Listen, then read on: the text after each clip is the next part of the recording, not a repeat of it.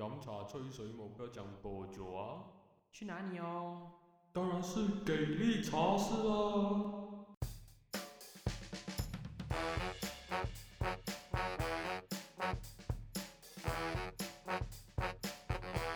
欢迎回到来给力茶室，大家好，我是给力。我是哈利，这一期我和哈利都非常非常的开心，因为我们邀请到了我们在脸书上面 follow 很久的一位大学长等级的大学长林伟弟先生，来欢到给力迎欢迎茶室和我们录，欢迎欢欢迎伟弟学长。Hello Hello，主持人好，各位听众朋友大家好。然后嗯，非常感谢伟弟学长愿意抽这个时间来陪我们录，尤其是我们知道他录完过后的大概半小时以内就要出门去上班了，所以在这边我们非常的感激。然后这一集之所以会促成最大的原因，也是因为我觉得，呃，我和哈利都觉得伟弟学长的背景就是非常特别了，就是他是在台湾念小学，然后来到槟城他的家乡应该是，然后念读中，然后最后去英国念大学了过后，在新加坡做医生，所以他的正职是在新加坡，所以他对于台嗯新马台山区都有一个很特别的，就比较深入的了解，然后也很全面，不像很多人可能只是单一的了解马来西亚或者新加坡或者台湾念书的就会了解台湾。所以我就觉得伟弟学长其实在很多很多事情上面，他在脸书上发表的言论啊，发表的文章啊，我自己个人，呃，未必是完全一百八千赞同，可是肯定都是获益良多。所以尤其是我上次去了呃伟迪学长，嗯、有份经营的那个草根舒适过后，我就更想有机会邀一邀学长来我们这个触及率不高的给力茶室录一录，所以非常感谢学长赏脸。还。要强调触及率不高，真的是啊。对呀、因为我们就是低调低调的，希望往后还是有办法可以让更多人听到啦。对呀、没有关系了。我觉得这个就顺其自然，毕竟我们的增值都没有打算换成内容创作者，所以这个可能是业余上面每个周末得空得空聊天，嗯，讲一下一些课题的一个过程。所以我们就废话不多说，我就直接先进入一个嗯小题目，就是在于嗯新加坡。我们今天想要了解的是新加坡这个政治体系。然后我就这边想要问伟弟学长，你应该还是有长期在关注新加坡政治吧？有啊有啊，对啊，对，然后你自己个人觉得你是亲政府的，还是亲反对党的，还是是中立的？嗯，没有啊，我对我我觉得我对任何国家的政治都是都是客观的啦。那当然，你嗯当然会有一些，就每个人有自己的意识形态跟你相信的价值嘛。嗯。那我自己相信的价值是，一是民最重要是民主嘛，嗯。然后相信社会自由啦，social liberal，然后相信呃文化多元，所以对。multiculturalism 嘛，所以呃，所以当你你在每个议题上，那你就会看说，就是哪一个政党或者特定的政治人物的一些主张跟自己的价值是比较接近的，那那那你那那那你才会就是支持呃那一派的立场。对，所以可最最最最最最重要的是呃价值跟要看议题，而不是说看哪一个政党或者是政治人物。我我先说一说我自己的，我就讲到比较露骨一点。我个人在新加坡是比较倾向呃执政党的 PAP，然后因为因为就是我觉得执政党提出的议题还是他们处理问题的方式，我都自己个人比较能有共鸣。当然，这个是最尴尬的点是，我们现在都是用 employment pass 的身份在新加坡工作了，所以一定是开放多元、对 immigration 相对宽松的 PAP，我们一定是个人保持的好感比较高。可是重点是，嗯，对啊，PAP 它的成就当然是也是有目共睹，大家当然还有自己的问题。所以在新加坡，我觉得我比较相对建制派。然后来到马来西亚的话，当然我就觉得都一团乱。然后台湾的话，我自己的个人感觉也是一团乱。然后可是对，所以在台湾方方面，其实我是比较倾向柯文哲那一边的。然后对于国民党当然是没有话好讲，对于民进党当然就是有它好有它不好，所以我在不同的国家，我的那个意识形态其实会一直不断的换来换去，主要是我在看哪一个政党能给一个国家带来的那个就是人民富足、经济效益最大的政党，就是我现在我个人的理念。所以就是嗯，新加坡之前的那个 DPM 常讲的那个他们常讲的那个 social mobility，哪一个政党他做的事情或者往的方向会让整个国家的 social mobility 更高的话，就是每个人只要有心用功努力，是真的有机会的。然这个就是我比较会倾向，但所以我两新马、新马、台三地，我的那个倾向都会不同，所以也不是偏政党，比较偏我自己个人的原则，所以我的原则是一个比较 pragmatism 一点点的东西，没有这样 idealism 一点点的东西。对啊，这是很典型的呃，马来西亚华人在新加坡会有的政治倾向。嗯，对，对对对，有，然后可是问题是我们开箱一下新加坡的反对党，新加坡的反对党大概只有 Progress Singapore Party，那个由丹金博 Doc Doctor 丹金博领导的，然后还有 Workers Party 是相对来讲比较上得了台面的反对党，其他的反对党好像那个 People's Voice 那个由呃恶名昭彰，有没有恶名昭彰啊？很很有意思的 Mr. Lim Tin，你你了解这个人吗？知道知道知道。对呀、我就觉得 People's Voice 感觉就是一个看多他的文章会脑细胞烧坏的一个政党。然后屈孙川也是一个很有意思的一个人，然后他现在跑去开咖啡厅了啊，然后当然他还是有一直在布吉巴多那一区，对于姆拉利皮拉有很强大的攻势，所以我就觉得开箱新加坡 PAP 政党的确是一个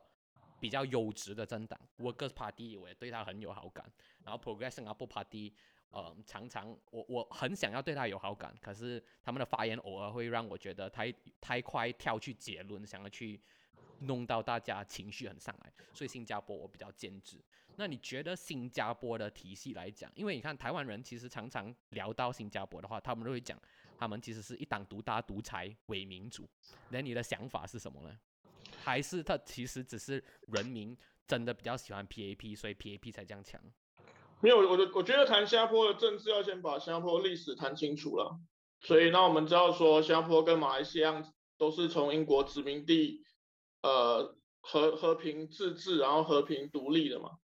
所以其实，所以新加坡的选举其实在自治的时代就开始了嘛。所以其实在独立之前，呃，就是人民行动党跟李光耀就执政了，而且他们是透过选举的方式上台的。对，那当然我们知道后来，呃，就是那那时候是冷战的时代了，所以有这个左右对抗的问题嘛，就是那时候呃，我觉得是共产党是一个问题啦。OK，那因为大家对对对对世界的想象不同，对，那那那呃，在东南亚其实都很受到就是西方的资本主义集团跟就是苏联跟中共的共产主义集团的影响。对，那那新马那个时候是英国的殖民地嘛，所以对对对那时候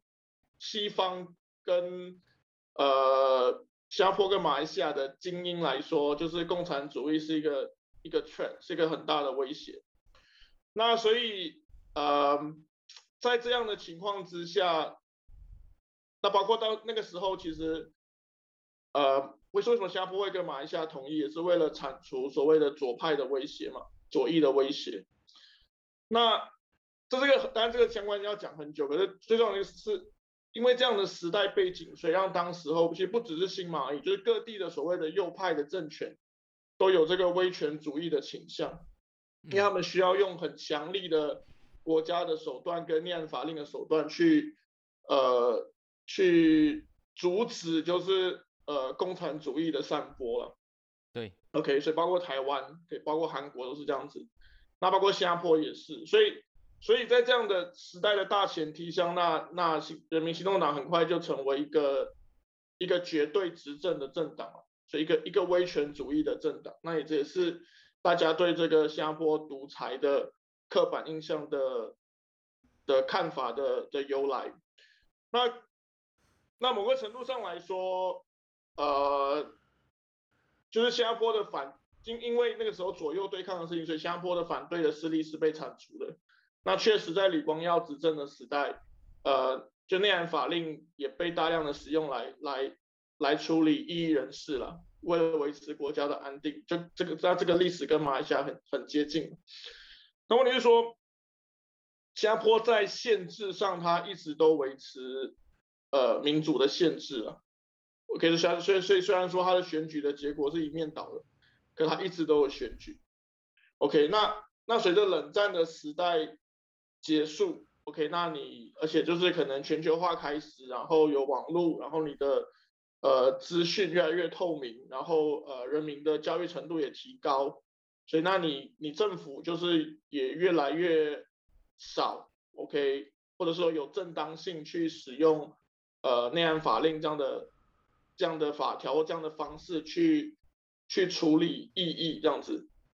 然后，呃，然后共产主义的威胁慢慢就是就是飞奥了。虽然现在我们有新的问题，可是可是冷就是前一个冷战的那个共产主义的威胁慢慢慢慢不存在，所以所以那新加坡很自然的，他的反对的那个势力就会慢慢的聚集，然后慢慢的开始又开始发展起来。那这些这其实是一个很漫长的路，可能要就是可能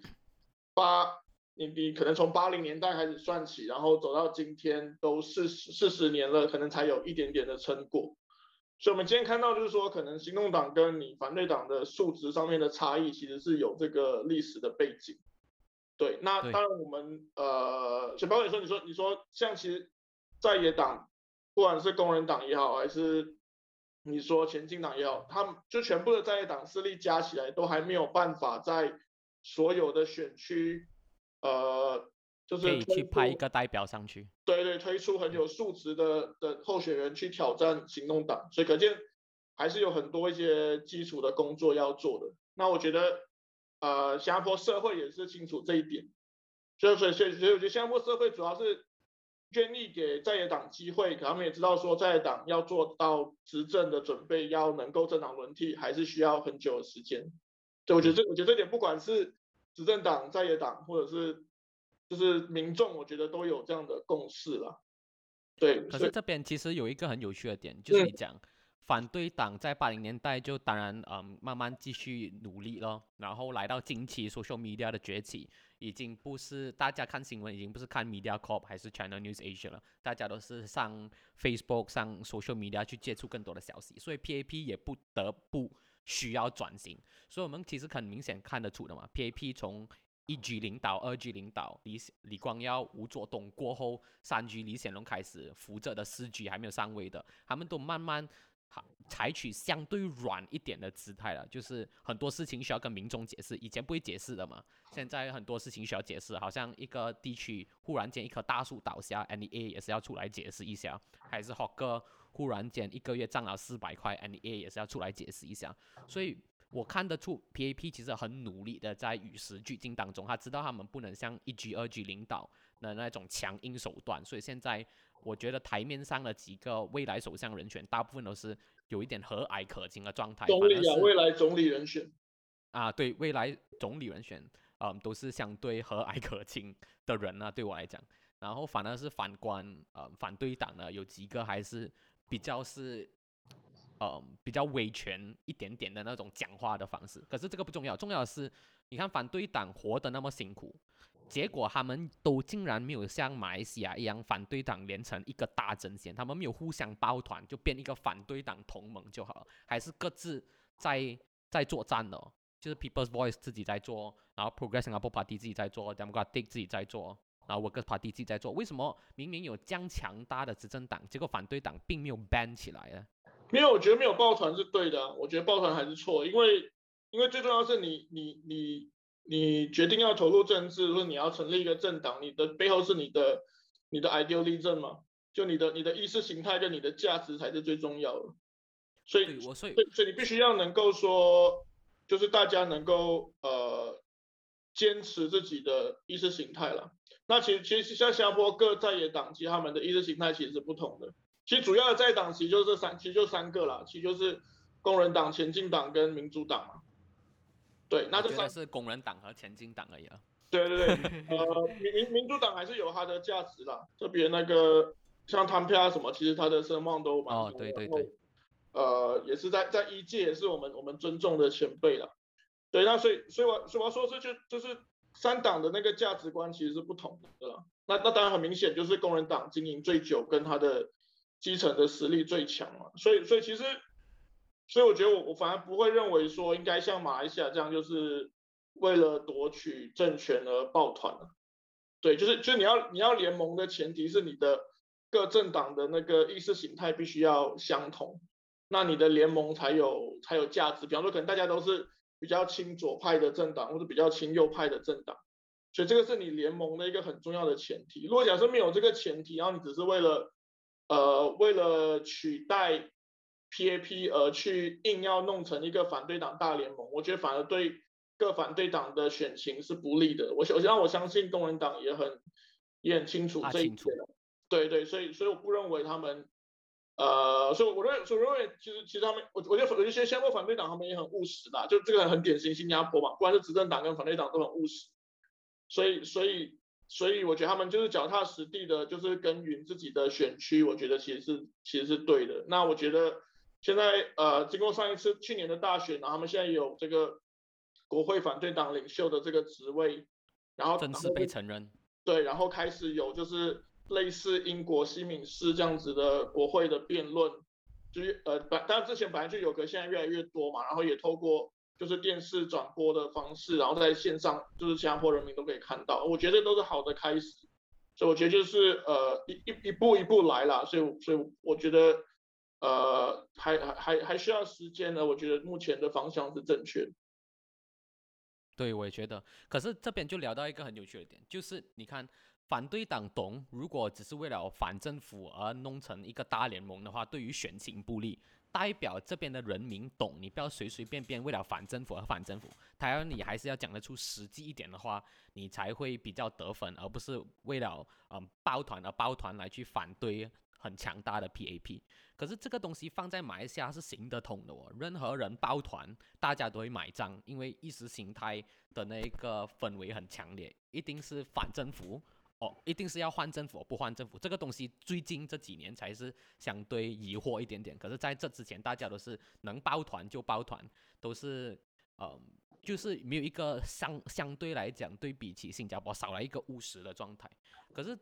好奇的就是为什么会有这样特别的东西？就是为什么这边的人懂乱抱团会对于选情不利，可是马来西亚却是乱抱团选情还是有利？你懂我意思吗？嗯，没有，我觉得那个情况不大一样，是因为新加坡很小，马来西亚很大嘛，所以那马来西亚的，我们知道马来西亚的投票其实是很很种族导向的啦。OK，虽然虽然理论上大家好像希望说不要这样，可你实际上到了大选的时候，你也是华人区，然后你华人政党去投华人票嘛，然后那马来马来区就是马来政党去投去投，然后马来人就去投那些马来的 candidate 这样子，所以。所以他的他的种族的问题比新加坡复杂很多，所以所以马来西亚一直以来都有这个抱团的历史嘛，从一开始独立建国开始就有当时的联盟存在，东姑的联盟，然后后来变成国政嘛，对，所以所以那你你的那明显说，比方说像行动马来西亚的行动党，马来西亚的民主行动党，他们虽然号称是一个多元主义政党，可他其实是完全没有马来票。他们在马来人的支持率应该不到一趴吧？对，他们其实他们其实本来他们也是就是只能够扮演马华工会二点零的的角色，他必须要他必须要去找一个一个马来大哥抱住，他才能够有生存或者是有一些呃得到好处跟执政的空间，因为他们因为他们当在野党也当还当很久，他们也很省的，因为没什么钱，然后等于他生活很辛苦什么之类的，大家大家都可以理解，所以他们他们也。急着想要一些好处方面，想要他们的人生能够尝到执政的滋味，所以他们才会去报，就是跟他们意识形态完全不同的老马，肯定是完全是政治的选票上面的考量。那么这个问题是站在整个马来西亚整个政治社会的角度，你当你这样子做的时候，你的民主是倒退的。OK，因为你跑去跟一个你几十年来一直反对的人合作嘛，对，然后然后你你等于说你。你你鼓励你的选民投给他，像很多人可能是很讨厌老马，可是因为西蒙，所以他必须要投给土团。那你就造成就是你你反对的意识形态反而崛起。对，所以所以当时西蒙执政党轮替，西蒙执政的过，反而马来马来右翼的那个声势大涨啊。对，然后反而反而马来左翼就就有点好像被被压制跟跟更加的更加的弱化。对，所以所以所以马来西亚的的问题是说，他还是逃不了这个种族跟这个族群呃政治的这个框架了。所以变成说，你现在你其实。马来西亚各政党的意识形态其实也没有也没有差很多了，你只是说怎么讲？你你你只是说到底你是要选择怎么讲？就应该应该应该说就是应该说，只是说绝对马来西亚的政治取决于各政党就是合纵连横过后的结果，所以所以选民其实他们并没有办法透过选票而反映他们自己想要追求的意识形态跟价值啊，这个是马来西亚的困境。我我觉得我这边啊，讲。哦，对，讲到这个困境，其实我就是想再进一步去问，因为我们刚刚聊到新加坡的务实嘛，然后哦，我我我刚才还没讲，我原我原则跟给力差不了太远，也是比较信奉 pragmatism，可能跟我自己的职业有所关系。所以我就在想的问题是，刚刚你讲到马来西亚的困境也是这样，当然它背后原因有很多，除了是种族导向是一个很大的原因之外，极左和极就是左与右之间的割裂也当然比新加坡来的更加的巨大，就是大家意识形态相距也比较大，相距的比较大也导致选票的分布上面来说，意识形态的分割也会比较 fragmented，所以马来西亚基本上现在就处于一个很 fragmented 的意识形态的一个情况。那在这个情况之下，你觉得有没有可能？新加坡类似务实主义这样的东西可以搬到去马来西亚，因为我看到是没有办法，因为不管任何一个政党都没有可能，比如说他啊，就像我哥斯巴蒂，我觉得我哥斯巴蒂能够讲说，能够有一个勇气出来讲说，我就是没有要成为执政党。I'm not for power。我觉得这本身是一个勇气，可是我觉得马来西亚没有一个政党会讲这一句话啦，或者是会有那个胆量。我觉得是一种胆识，没有个胆量和胆识会去讲这句话，然后也没有人很务实的去知道应该用 idealism 来去选自己的盟友。那你觉得这个困境有没有办法走出来？现在我觉得我自己看到其实是没有办法。即呃，比如行动党这些烧灼的人，他一定需要一个比较右的人，他才可以突破那个政治现实，然后可能有机会可以过半。要不然基本上没有办法。那你觉得这个困境有办法突破吗？行动党没有没有左啊，他们只他们马来西亚的行动党啊，民主行动党没有左，他们自称自己左，他们其实没有左。对啊。他们的啊，不管是他们的政治人物还是他们的支持者，其实超右派的。那包括当年二零一八年的时候，他们的支持者也去孤立那个 PSM 嘛，那个社会 PSM 呃，诶 PSM 对社，他们他们中忘记他们中文叫什么？对，就是那个社会社会主义党啊。哦，那个拳头党是吗？呃，对对对，没错没错。对，所以他们其实没有左，他们其实没有左。那他们很多政策其实也不左。比如说像像取像取消 GST 这件事情一点都不左嘛，对，所以他们其实比较是一个一个民粹民粹民粹导向，对，赞同，不是而不是左不真正的左派啦，所以马来西亚马来西亚的的光谱上没有没有任何真正意义的左派，对，那呃，所以所以所以就是我们要知道说，其实政治还是一个一个思想跟文化的反射了。我我觉得你刚才讲到有一点就是民粹，马来西亚很多政党，你不管它左哦右，其实它左右的色彩没有太明显的，因为它都是打几种牌吧嘛，种族牌、宗教牌，然后后来其他的东西都是民粹的发言了。对我来讲，所以马来西亚的民粹的盛行，导致大家讨论一件事情没有办法很深入的讨论，每次只能用很。很标签的方式，很短浅、很情绪化的方式去表达一件事情，然后再用很短浅、很情绪的方式去做出一个决定。可是，在新加坡这里，当然像你讲的，新加坡和马来西亚没有很不像马来西亚有那么复杂的那个种族关系，因为这边还是马华人占大多数。然后，可是问题是，虽然华人占大多数，可是这个国家并没有很快的往民粹那里靠拢。他的反对党也没有很明显的马上往反对呃民粹那里靠拢，Workers Party 没有那么民粹，PSP 有一点点，然后 People's Voice 还是去宣川的那个 Democratic Party 都是相对民粹一点，可是总的来讲，他们没有因为民粹的关系而随便抱团，就带着一个反政府的旗帜一起合作，他们并没有这样子，所以这里的民粹反而是相对的少，你你赞同吗？比起马来西亚，比起台湾、新加坡的民粹的政治人物，其实是相对少很多。呃，对，所以所我先我先刚刚讲完那个，所以所以在马来西亚就是说，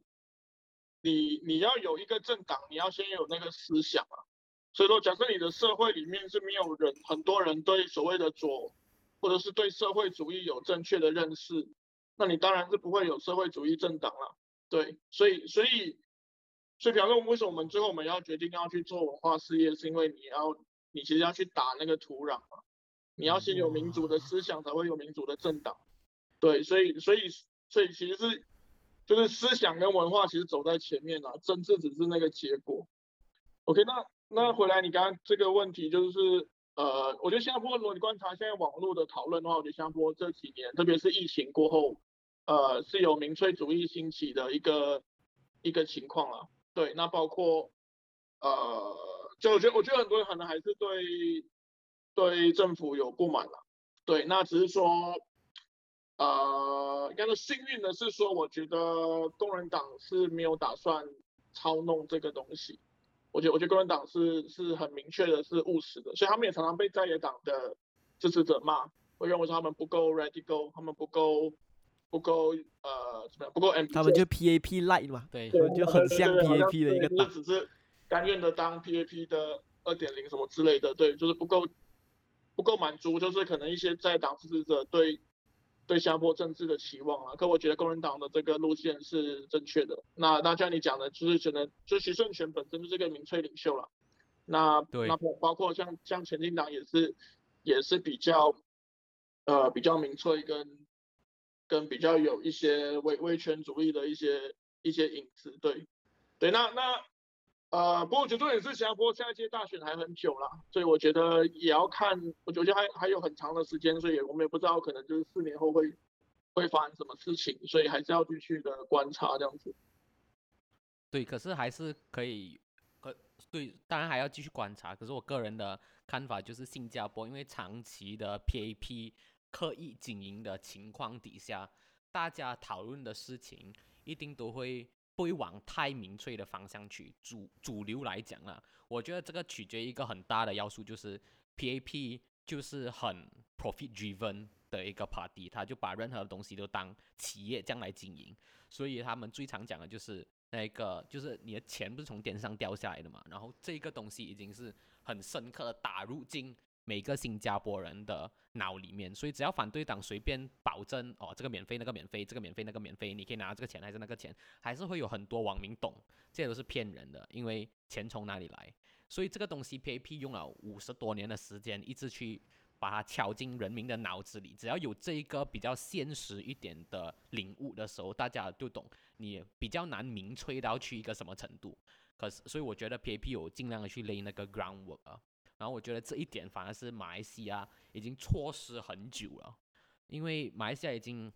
意识形态太久了，为了骂而骂，还是夸张化很多的东西，所以没有办法好好的务实的讨论一件事情的时候，弄成了民粹在马来西亚真的是已经变成是 default 状态啊。而新加坡这边我还看得出大家还在互相抗衡着，所以 PAP、WP 都有很努力的尽量不要往民粹那里靠拢。大家谈事情还是务实一点点比较好，所以再说我对这两个政党比较有那个比较有那个好感啊，因为因为我觉得 就是比较好感。面对民主社会，你看今天越来越多 freak result 出来，不管是 Boris Johnson 还是 Trump，来自于民粹，然后这个民粹当然是有它的原因，情绪的累积，meritocracy 都呃太超过过后，就导致了很多中下阶级的人没有办法获得那个成果，于是大家就很容易的。往简单粗暴的方式去寻找答案，所以才导致了民粹，所以民粹变成了当今很多民主社会的一个很大的敌人，一个通病。对呀，所以在子这样子的情况底下，新加坡那么多年来一直在做的事情，不管是控制言论都好，还是打打压一些不负责任的反对党也好，你你有没有觉得这一个体系能给外面的人带来什么样的启发？还是你觉得？呃，对啊，还是其实是没有启发的，还是台湾比较好，还是美国？没有没有，呃，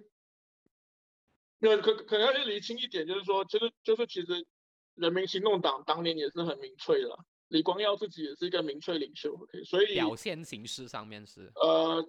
意识形态上也是，所以你说你说你说，比方说你说人民行动党的软化，很多时候其实是李光耀慢慢交出权力，跟他过世以后才发生的事情。对，那所以呃，你说你说行行动党的人民行动党的很多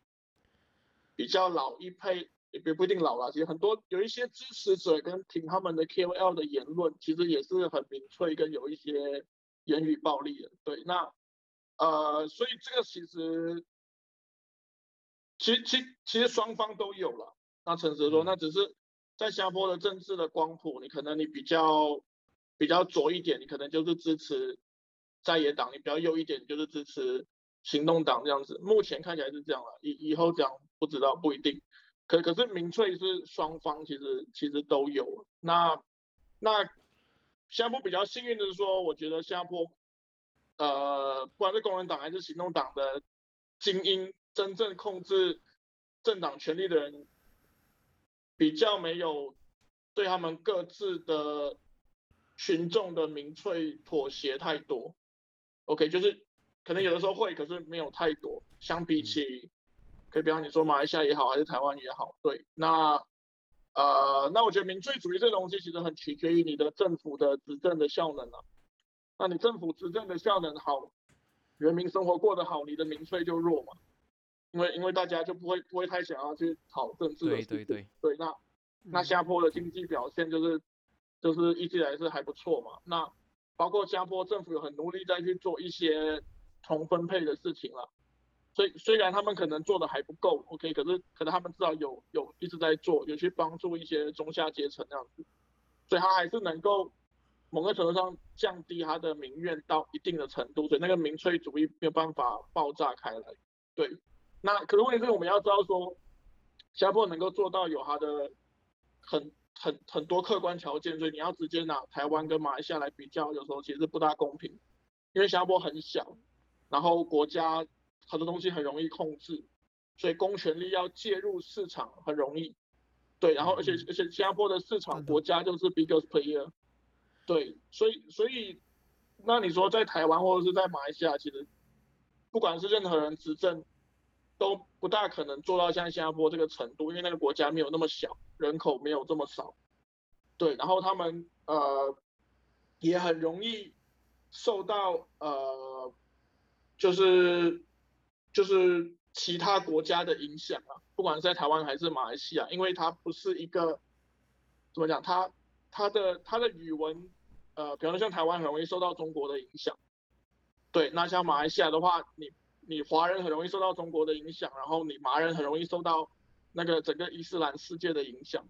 所以你所以你所以你的国家没有你的国家领导人没有这么容易控制你的整个社会的意识形态的走向，嗯，对，所以所以那个民粹的的发生不一定是来自你自己的国家内部，可能是来自外外部的影响。OK，比方说像马来西亚很多中华教什么之类的，他们他们可可他们可能没有。本来原本可能对很多人可能原本十年前、二十年前对政治是没有什么影响的，然后可能可能一旦哦中国崛起了，他们觉得哇中国好棒，为什么不像中国这样？然后他们就突然就是疯狂的攻击那个攻击这个由马来人所主导的政府了，所以这也是民粹的一种。所以所以那个问题比比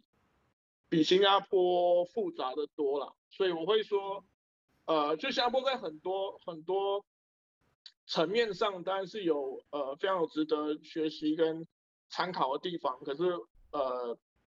直直直接拿来比较的话，对很多其他的国家其实呃不是那么公平啊。对，我觉得很难用新加坡跟别的国家比较，因为像你讲的，新加坡就是小，所以容易控制。可是就是因为它容易控制小，所以它控制了过后得到的一些好结果，不就反证到它这些控制？还是这些做法其实是有一些借鉴的含义嘛？例如，例如我举一个小例子，好像以前李光耀，只要有人 imply 他是 corrupt，他就马上告了，这个就是诽谤，所以他就杜绝了这些不负责任的言论。所以今天反对党可以讲李显龙很蠢，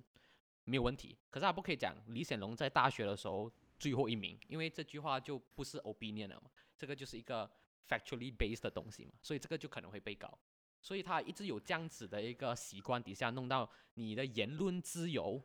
会变成 instead of 言论自由会变成言论谨慎，而这个言论谨慎会不会有什么自我阉割的问题？这个是后话了。可是问题是，至少言论谨慎的情况底下，有助于避免民粹的那一个茁壮成长。连放在马来西亚，放在台湾，呃，马来西亚当然可能言论自由低一点点，台湾应该就是言论自由比较大的方式好吧，所以才有一大堆的认知作战最近，哦，一路以来，所以你觉得言论自由 and 言论严谨这个东西，你的看法是什么？是言论自由比较好，还是言论严谨，还是还是怎样？没有，其其实其实我觉得要要先理清，就是说，其实言论自由这个东西，你自由本来就是有边界的啦，就是说你要对你的你的言论负责啦。所以所以言论自由的意思是你对你的言论还是要负责。就说你有你有不负责任的言论，跟你可能呃散播不实的消息或什么之类的，本来它就是有相关的法律程序去制裁这样子。那比较 tricky 的点是说，不实这个事情是谁来界定啊？对，那所以你必须要有一个很独立跟就是有公信力的司法的的机构去去裁决。就比方说，你可能你参考英国的情况，他们其实英国大家应该都相信英国是有言论自由吧？对，可是英国你也是需要对你自己的的言论负负责嘛。所以，呃，对，所以我觉得那那。呃，那明显就是说，可能我我觉得，我觉得台湾的情况还是台湾的情况还是还是问题是在于说，台湾受到外国势力的影响太大了。对啊，那个外国指的当然就是中国了。随便说，他他的他的他的言论会极化，是因为是因为中国因素。那就是很多人可能一半的人看到中国讲什么什么什么，他们可能就相信。OK，所以那个事情也不一定是真的。OK，那另外一半的人呢，看到中国讲什么什么，他们可能就反对。那问题是说，因为那个那个言论的源头是来自于中国啊，你你你你台湾没有办法用任何的国家的能力去阻挡这些言论进入或这些资讯进入台湾，你你你没你没办法阻止台湾人可能哦，你不能上中国的网站，或者你不能够上微信什么之类的。就对，他所以所以然后然后然后你很多台湾的媒体其实背后都有受到一些中国的因素影响啦，对，所以所以所以你你国家没有办法控制的话，那你的言论当然会极化嘛，那你也你也你用司法的力量你也你也办不完了，对，所以所以呃，所以我觉得台湾的台湾的问题是是是中国问题了，那马来西亚问题是。就是就是，我觉得华人跟马人没有一个 common ground 啊，就是就是，因为毕竟诚实的说，其实其实大部分的华人还是会选择使用呃使用呃华文或者是英文来做我们的日常生活跟媒介语嘛。对，马来语只是一个工工具。那为是那你在做政治论述的时候，你一定是喜欢用你的第一语言去做政治论述。对，所以变说，那你你可能你从前的论述的平台有限，华人可能很需要。去用马来文去跟马人沟通，那你在网络的时代，你你自己你自己华人的 crowd 可能就已经很多了，对啊，那马人他们有他们自己的 crowd 嘛，所以双方的 crowd 其实是有点在鸡同鸭讲的，嗯，所以同样的同样的一件新闻，会在马华人的眼里跟马人的眼里会是完全不同的 fact，对，所以所以你连那个 common common 的 ground 都没有，所以你很难就是。很难不明确了，因为那个沟通本身都都有都有困难。对，所以民粹的确是始终是民主社会最大的威胁之一。然后讲到这个嘛，我想补一个东西，就是不是会不会民粹这个东西？因为我我我我稍微有点感觉，民粹这个东西有可能会反民主啊。我不知道这个东西可会不会是一个我自己的偏见或者是一个观察，就是。因为民粹让到大家开始觉得，不管是网络或者是在公共讨论当中过于的喧嚣繁杂，然后到了一个情况就是，哇，这种话都有人可以讲得出的咩？然后大家就会觉得这会不会是民主其实才会带来的事情？因为因为大家就会觉得这是言论自由必然导致出来的结果，导致喧哗，导致很多无意义的言论，导很导致无意义的讨论，然后社会因此呃停滞下去。就是我不知道学长会不会觉得民粹底下要怎样回到我们熟知或者是所谓理想国度当中的理性民主，这个过程要怎样去到？因为这到现在我们都讲了，比如说马来西亚民粹和种族和这些呃和没有 common ground 的这种种问题夹杂在一起，导致到大家无法再讨论，无法理性民主。同样在台湾，因为各种各样的民粹加上中国问题，又又是很多复杂问题夹杂在一起，同样的也很难理性民主。就是下一步应该怎么做才能够回到学长你刚刚讲的理性讨论、言论有边界，然后能够做到我们憧憧憬的民主社会呢？多读书，呃，对啊，对啊，没有，所以所以因为我觉得这个很漫长，但是有没有就是就是漫长的嘛？民主没有，我我觉我我我我觉我觉得我们要我们要先厘清一点，就是说我们知道民主是一个一个理想啦。OK，那哇，OK，就是就是那那我们只能够接近这个理想，可每个人对这个理想的定义是不同的。OK，那我们要知道说西方国家在走往民主的道路，他们走了很多年了。才有今天这样的结果。那我们知道，其实美国也是很多问题啊。OK，那那可能英国也是有很多问题啊。所以所以，even 西方国家这些民主老牌国家，他们也还是很多问题。对，那那那我们也要知道说，我们就是不要怎么讲，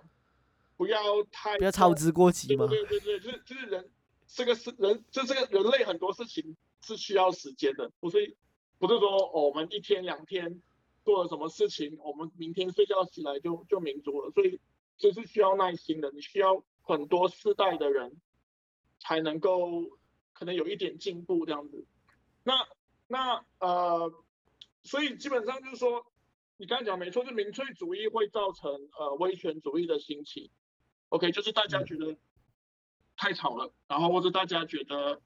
呃资讯太多，我没办法判断，那我就相信我愿意相信的人。OK，就可能谁谁谁是我们的领袖，然后我们就就相信他，所以他讲什么我们都觉得是对的。那有人批评他，我们就呃骂那个批评他的人。对，所以所以民粹很容易就是造成，就是就就就是威权主义这样子。对，所以呃，所以也没有什么也没有什么也也没有什么马上可以解决的方法。那 有几个比较务实的点是，比方说你可能你要考虑到公共，因为你公共讨论的平台很重要嘛。就，比方说我们今天我们坐在这里可以讲很久，因为我们有共同的认知嘛。可我今天假设我们今天是你在一个没有控制的场合，你可能你一个人讲两句话，另外一个就打断你，对不对？然后或者是大家就是比谁喊的最大声的那个话语权就最大。对，所以所以你第一个你要先选择适合的平台啦，第二个是你怎么让这个社会里有更多呃能够理性参与公共讨论的人。对，所以所以你要能够抗拒呃怎么讲？抗拒这个市场的诱惑。就比方说，今天我今天我在脸书，我可能写一些很情绪性的东西，很呃攻击性的东西，我的我的 like 一定是会很多，我的 share 一定是会很多。对，可是可是你要你要去想说，那我们我们这样子做对不对？这样子做是不是跟我们推广的价值是有有不同的？对，所以所以你要能够克制你自己的一些怎么讲？呃，得到关注的欲望，对我觉得这其实蛮重要，就就是在现在的这个 social media 的这个氛围里面，不管是政治人物、媒体还是 KOL，大家都想要得到关注，所以大家都想要用最耸动的语言，OK，最最情绪化的方式。那你当然你你你每个人都这样子的话，那你的社会当然会越来越往这种就是撕裂跟跟民粹跟极化的方向前进嘛。对，所以要要能够。要要要就是要能够，就是能够理性的人越来越多的话，那当然才有可能，呃，怎么讲，才才才才有可能就是把这个这个趋势再再拉回来了。对，那一样这也是需要时间。而且我也觉得这个理性的人越来越多，这件事情不能只是一个 bottom up approach，就是不能只靠人民发起，好像对一般文化事业，我们做一做长内容的 podcast，希望大家能稍微理性一点，这也是 bottom up 嘛。然后这个是很漫长，它需要 bottom up and top down。可问题是，如果要 top down 的话，就代表那个 top 一定要有那个 moral high ground、moral authority 去做人民相信是正确的决定。而我觉得 PAP 暂时还享有这个 moral high ground。马来西亚我看不出有任何的政有党谁有这个有这个 moral high ground，所以有一些事情就是像你讲的，可能理机想缘巧合，我理想就是理想，只能慢慢去追哦。过程中就是一直叹气但。是我觉得这个蛮悲观的，我不知道哎，我听到这句话我觉得蛮悲观，因为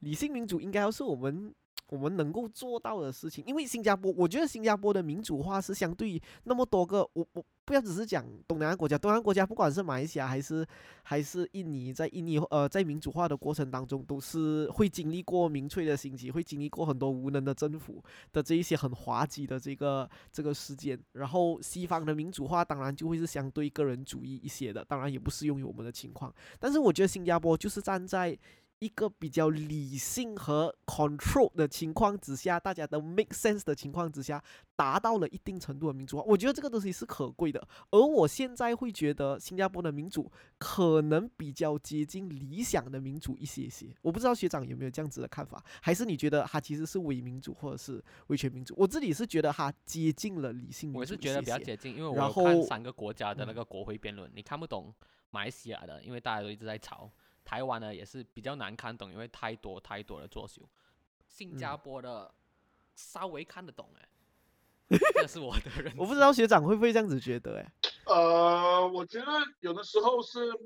媒体的呈现啦，因为新加坡的国会辩论的媒体的呈现是比较受到选择的，所以你当然哦会看到。可是现在可以 live 看了啊，对对呀就很好看啊。对我的意思是，我的意思是，我的意思是说，呃，台湾跟马来西亚的国会也是有理性的辩论，只是说那个 part 因为没有什么收视率，所以你不会在媒体上面看到，所以它有一个 selection bias 的问题。对，那也有可能。对，然后呃，那因为因为因为媒体需要流量嘛，他们当然就会最放就是最有收视率的就是就是立那个就是可能立委之间吵架啊、互骂啊什么之类的，所以那是一个 selection bias 啊。所以那万恶之源又是媒体了，呃 没有啊不可以这样子盖棺定。应应该说，应该说，那整个环境跟它整个客观条件造成每一方，不管是政府还是人民还是媒体，都有这样的反应了，所以那个是客观条件所造成。那呃，我觉得我觉得新加坡离理理想的民主还是有一段距离了，虽然它可能我们可以说它可能在过去的 maybe 五年到十年，它是在往一个比较好的跟正确的方向前进。可是你说他要真的，你说要跟，比方说像英国这种西方国家真的去呃很做很直接的比较的话，其实新加坡能够进步的地方还是很多。当然然后因为因为因为因为我们也知道说新加坡其实蛮很多东西其实蛮蛮，就像你刚才讲，它其实蛮靠 top down 去去达成的，所以所以你你就等就等于说新加坡跟台湾有点像是两个极端啦，就可能新加坡太过 top down，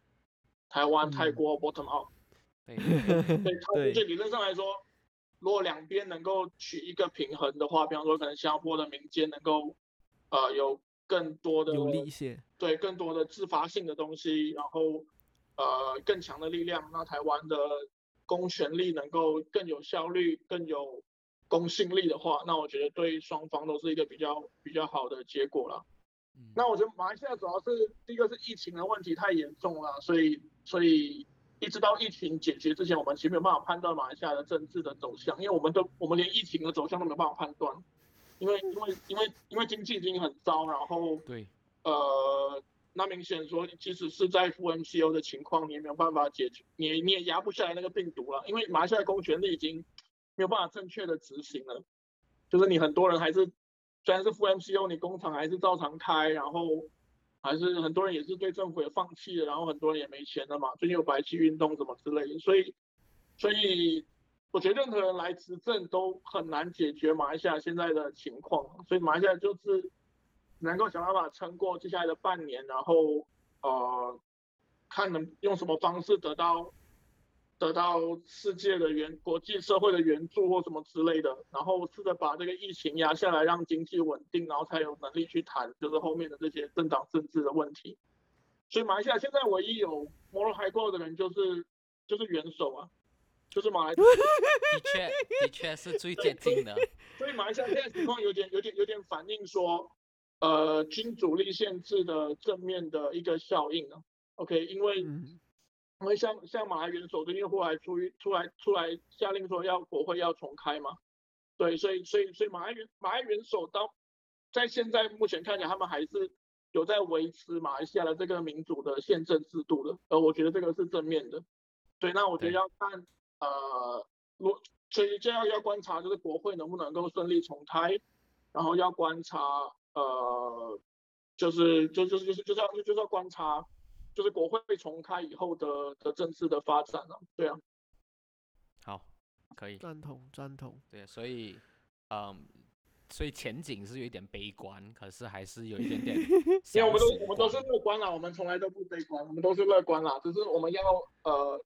认识到问题，然后务实的面对它。对，赞同。我我我觉得像你讲的，就是现在谁来当政府，谁来当马来西亚的政府都挽救不了马来西亚现在或未来五年的局面。我觉得真正的改变是大家要意识到马来西亚的问题是一个击毙一生的问题，不管是 top down 还是 bottom up，大家的认知还有很多事情的追求太不一样了。所以真的要导向马来西亚往正确的方向，如果是有对的人、对的人民的话，它的成果大概也会是接下来的十年才会可以可以慢慢看到一点点成果。所以任何的新政党出现，还是政党讲他上台就可以解决事情的话，我是不相信。可是如果有一个政党愿意讲，给他十年，他可以慢慢解决的话，我还觉得合理一点，因为他至少有 plan 好好来。这个是我自己目前的看法。我觉得我们谈了政治很多了，最大的结论当然是民粹是不好的，然后要如何反民粹，就是我们要多读书了。然后没有，原来十十年还不够久啦。老马讲，还要他花了，他说给我二十多年，马来西亚会成为先进国，也没有成为先进国、啊。老马真的是所以万恶之罪大源恶极。所以所以他他那么老了都没有去考虑那个 leadership succession 的问题，然后他虽然有考虑了，还是 pick 了两个最烂的，还要他自己拉回下来。Oh my god，这个真的是算了算了，不要再提他了。我觉得我们讨论了政治一段时间，我现在其实想要用接下来的一点小时间跟大家讨论一下读终身的这个身份。对对对，就是你觉得在这样乱的一个局面啊，读中的继续存在，对于马来西亚会是好事，还是会是以后它会慢慢被淘汰？问白一，点啦，独中还有存在的意义吗？现在我觉觉得白一点就是这样子。对对对，但是不懂学长怎么看独中的存在与定位？独中呢有存在意义，因为它有市场啊，而且独中现在嗯，因为基本上你华人在大概是我觉得二零零八年之后吧，对政府就越来越不信任了啦。那一方面中国也崛起了，所以你可以看到二零零八年之后，就是读中的学生的人数是一直在增加的。对，所以而且马来西亚华人其实是少子化的，就等于说其实读中生的比例是增加的，在过去的十年十多年。对，所以你从市场上来说，呃，读中当然是有存在的意义啊，而且读中现在就在我念书的时候，读中是很辛苦的啊、对啊，那现在各各个读中都很不是各个独中啊，很多独中啊，很特别是比较大型的跟在 大城市里面的独中都是发大财赚大钱啊。对对，所以市场市场当然有让他们有，而且他们是一个受保护的市场，因为独中只能关不能开嘛，所以等于你那个对六十一间独中垄断了整个独中的市场。对，所以呃，所以很讽刺的是，其实就是马来西亚的政府的教育政策，其实帮助了这些呃大型独中的董事会赚钱，因为所以他们是有赚的吗？我我一直觉得他们是 non profit 的，不是？呃，他们呃账面上可能是 non-profit，呃，实际上因为你很多，你知道马来西亚你很多相关的工程什么之类的，会批给自己的人。对啊，或相关的课程，不管是 hardware、software 各种 contract，你会批给自己人嘛？对啊，嗯所以所以本质上他们其实增加了这些董事会的的 capital 或者是 political power，对啊，所嗯以嗯呃，所以现实是这样啦。这个这个问题其实很久了，我们我们是在我在很多年前就写过了，所以所以那个问题就只有更严重了，这一直都没有解决嘛。那因为因为华社，因为华社内部没有一个民主的机制去去处理这些独中的董事会了。我我不我不是说全部的董事会都是坏人啊，我就是说有一些董事会这样的情况很明显，那这也不是一两个独中而已，就是那这是一个市场的趋势使然。对，那诶呃，那学长，你觉得独中定期筹款这件事情，照你这样子看，其实是应该应该应该是不对的欸，因为反正你都应该有应该有 capital gain，那那你还要逼自己的读中生，比如讲呃。呃，给力的学校或者是我的学校都应该有定期筹款这件事情，我们自己也应该亲身经历过了，帮学校筹款。那在你看来，应该照这个论调，这个东西不应该发生吧？呃，我觉得我没有，所以我所以我觉得我们肯定要先打破一个东西，是我们不能把读中视为一个整体啊。OK，因为不同的读中的客观条件不同，所以我觉得有一些读中可能比较在比较偏乡的、比较乡下的，那他们的财政状况还是很辛苦的。对，那所以所以这些独中当然有筹款的必要啊。嗯，对，那那一些比较大型的，就是赚大钱的独中，然后他们可能要去思考说，到底，呃，怎么讲，就是聚集了华社这么多的 capital，他们到底要干嘛？对，因为因为因为你你你有你有资本，你就有责任嘛。对啊，那这个是这是一个很很怎么讲，很很显著的问题。那假设你你你聚集了这么多资本，然后你又没有就是。你的行，你的作为是不符合社会期待的，那当然就会有社会上会有人批评你说我干嘛要干嘛要让你筹钱？对，我觉得讨论这个独种的那个运营模式的确是比较难讲，因为像你讲的六十所独种，虽然感觉听起来都是隶属于董教总，可是董教总其实没有直接管辖每个独种的能力，大部分都是靠独种的董事会，所以当然是有些会有好，有些有坏，有些会有小弊端，可能只有很比较经。经历丰富的校友如您可以看得到，我们暂时就看不到。可是我今天比较想要讨论的是读中生这个身份，他感觉有没有对于马来西亚这个身份有任何的注意，还是感觉上这个地方就是培养呃心在台湾而在中国不在马来西亚的华社子弟，因为他没有办法更拥抱。有族同胞可能因为那个环境比较少，马来人和印度人，所以独中的存在对于我们的身份认同上面会是一个正面的还是负面的？我自己自是最近是一直在思考这个问题，因为我觉得读中生的身份比较像是，呃，比较像是你要去台湾读大学，还是因为你就是沉浸在华文的媒介底下，等中国输出的文化就会很受影响，所以你是看抖音看中国节目。然后就可能副作用是多一点点的年轻中华教，你你你你的看法是讲，就是读中生这个身份要如何纳入去马来西亚人这个 identity？对，第一个问题是我们对马来西亚的想象是什么？那如果站在马来优异的立场，他们对马来西亚的想象就是马来西亚是马来人的国家嘛？那你们非土著可以存在，可是你必须要拥抱马来文化跟拥抱马来文吗？就大家的 first language 都应该要是马来人嘛？就这个马来文，就这个是马来右翼的立场。如果真的马来右翼的立场，那你读中当然是一个一个威胁啊，但是最好是消灭你最好嘛。对啊，那那如果说像我自己或者是站在这个所谓文化多元的立场的话，那读中当然是有存在必要啊。因为你假设你把读中砍断的话，那马来西亚华人就没有自己的。文化的脉络了马马来西亚文文化的脉络能够存在，完全存建立在华校跟读中跟所谓的华文学院大学上面嘛。可虽然那个这个脉络这个的实力可能相比起，比方说其他的华文场域，像中港台是很弱的，可是基本上它还是一个完整的脉络。你如果你跟新加坡相比，就很明显，因为新加坡的华文的脉络已经被李光耀斩断了嘛。对，那。那站在文化多元角度的立场，这其实是很可贵的东西。对，就是因为假设你消灭独中，你就把那个马来西亚华人的根斩断。OK，所以，所以，所以真的问题是在于说，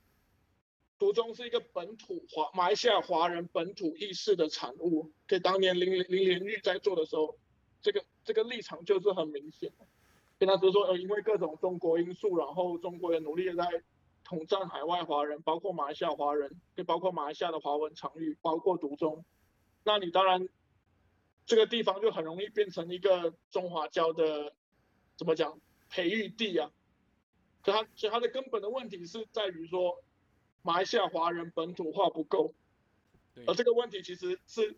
已经存在很久了，一百年前就有了。OK，所以就是一百年前就有这个马来西亚华，那那时候还没有马来西亚，就是华人在南洋。到底是应该认同南洋，还是应该认同中国的问题？OK，但这个是个很大的 topic 啊。OK，可这个这个东西已经存在一百年了，可这不是我们今天才有的问题。所以我觉得独中应该要嗯更南洋化，其实。是，所以所以小说重点是他本读中，如果有那么多中华教，它的问题在于它本本土化的不够，而不在于它是使用华文。对，所以所以这个是一个叫我就觉得一个比较呃要先厘清的点。对，那你也取决于说，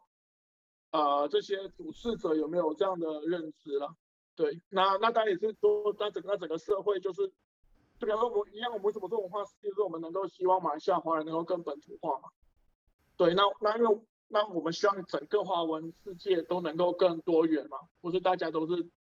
一个想法、一个价值、一种风格，而是你说你台湾有台湾的价值，可以南洋有南洋的价值，香港有香港的价值，所以我们理想中的华文世界是这样，所以所以多元，就不管在不管在华文世界还是在马来西亚，如果多元是我们相信的价值的话，那那读中其实是一个可以发挥的平台啊，那只是我承认说，呃，读中的情况可能就是这几年是，就是不是很好了，对啊，这个是这个是这个是我们必须要面对的。嗯，而且我刚才我刚才讲到的重点就是像你讲的，他他需要花更多的力气去让读众生本土化，而这个本土化当然也是一个很大的课题，就是本土化到底是什么意思，南洋化是什么意思，华人身为在南洋的南洋华人的身份到底是一个怎样的认知，可以也是一个很复杂的事情。可是我是来到新加坡过后，我才感觉得出南洋华人的那个身份的问题，就是因为你看啊，新加坡它周旋于台湾、中国、美国、东南亚。穆斯林为主的东南亚，它有一个很确立的，就是自己的身份的那个问题嘞就是不管他讲周旋，最后的得利一定要是对于新加坡这个国家有好处，而只要是对新加坡这个国家有好处，他下分下去的时候是不分种族啊，所以没有理你 minority 还是 majority。affirmative action 的存在纯粹是要帮助弱势，而不是，所以还是比较是 need base，不太是有 racial base。当然这边也有一点点对马来人的那一个特权上面的承认，也是还有这个意识形态上面的那个认可。可问题是，就是新加坡反而一直在打造的那个新加坡 identity，让我这个南洋华人看到的那个作为一个移民后代的身份看到的东西，反而是比较让我能理解到的东西。反而是以前在读种没有太多太南洋化哦本土化的一个认知建设。我我讲的比较抽象，可是你大概懂我在讲什么吗？就是新加坡华人的这个身哦，马来西亚南洋华人的这个身份是移民的后代，你的家已经不是中国了的，是南洋，然后就看是马来西亚还是新加坡两个华人团体比较大的国家。呃。这这这这个问题其实太复杂，可能另外讲一集。可能很很可能很很简单的就是说，OK，华人在南洋啦，不管是说你说新加坡还是马来西亚，还是甚至其他东南亚国家都好，OK，至少也有最少最少也有也有一百多年的历史嘛，甚至更久的历史。OK，那你有历史那么久的话，那我们站在一个怎么讲一个社会的角度，我觉得每个社会都需要知道自己的历史。嗯，OK，所以那呃，在马来西亚问题是马来西亚，但就整个政府体制很强调马来人的历史，可是政府体制并没有去保留非土著的文化跟历史，包括华人。那我觉得华人很就很需要自己去做这件事情。对对，那呃，对，所以就是说，那我觉得还是有很多很认真在做的人啦。那只是说。这时候我们就是需要努力做的更多这样子。那那毕竟，因为我们要考虑到说，马来西亚华人才七百四十万人而已，嗯，也很多可能是不使用华文的，所以我们的一些文化的产产出、资讯的产出是没有办法跟呃中港台相提并论的。对，所以你一定很容易被大的场域，特别是中国影响。对，所以你去呃，所以所以是怎么讲？大家要更南洋化，所以是是是不容易，英文要好一点。对，所以所以就说，所以就说我们长期在做，比方说，为什么我要在台湾做文化事业，就是我们也希望，不只是说我们在自己的场域努力之外，我们也能够希望别的华文场域也更认识我们。OK，所以包括呃，所以就是就是说各个华文场域能够更互相认识。OK，那那你可能比你单独面对呃中国的文化输出来的压力来的小。嗯，对，所以我觉得这个是一个可以做的建设性的方向嘛。对，嗯嗯，对，而且要更多的内容创作者去挖掘一下南洋特色的玩味之处。因为我觉得南洋华人其实是很，南洋华人是一个很有味道的一个一个东西来的。然后这个身份上面的认知，其实是我这几年才开始自己慢慢去看那些书，还是慢慢去理解一下。在以前你是不会有，年读书的时候不太有这样子的一个东西啊，所以我就觉得哇，有机会可以跟学长交流到，实在是哇很开心很开心，而且时间也快到尾声了，五点半了，学长要去上班了，没错没错。所以呃，哈利有什么话要讲吗？没有没有，我对本土化可能还没有太大的感觉，我是希望从两位身上去了解一下本土化可以怎样做。不过当然这是一个很严肃的课题啦。呃，我没有太多要总结的，可能给力或者是学长可以有一个简短对于今天的总结。那今天也就差不多可以告一段落。对啊，学长有什么话想要补充吗？嗯，也还好啊，没有，我觉得就是就是到最后我们还是希望大家就是相信民主，然后相信文化多元，相信社会自由这样。我觉得我后来我一直在强调这三点。对对，那我觉得呃，就像你刚刚讲啊，就是比方说像 social mobility 是很重要的，对，然后怎么维持呃不同的文化在同一个社会共存是很重要的。对，那那我们我们今天谈了，我觉得民粹跟呃 民粹主义跟威权主义对民族的威胁啊，那我觉得对，我觉得这些都是都希望给大家有一些启发跟收获这样子。对，谢谢学长。我这边再补充一个，然后我们就可以结束。嗯，就是，嗯，学长刚才讲了很多很好的、很棒的方向，which 我们这些人都应该要，很多人都懂或者可能会忘了的。可是一定要文化多元，然后一定要民主，然后虽然民粹很多，可能你觉得台面上的政客讲的话已经是没有 make sense 了，可是你还是要紧紧的跟着自己的信念，不要跌入民粹的那个陷阱。所以这个东西不只是来自于我们认同这些理念，就是哦我们要文化多元，可是你要去了解文化多元到底是什么意思。然后这一切当然是源自于你要去更广泛的去涉猎知识，而这些知识它我还是要强调，short form content 能带来的知识一定是有限，它最多只能引荐嘛，所以大家还是要乖乖的去多读各种类型的书，越厚越好。这样子我我我觉得阅读是很重要，民主的前提是阅读啦，一个一个不阅读的社会是没有民主的，对啊。对对对，然后大家千万不要给抖音这个时代影响到阅读的胃口越变越小，所以反而是要懂短内容有很多的不知之处，然后就对咯，越来越让自己有耐心的去吸取资讯，那你也不会害怕名吹，然后你也会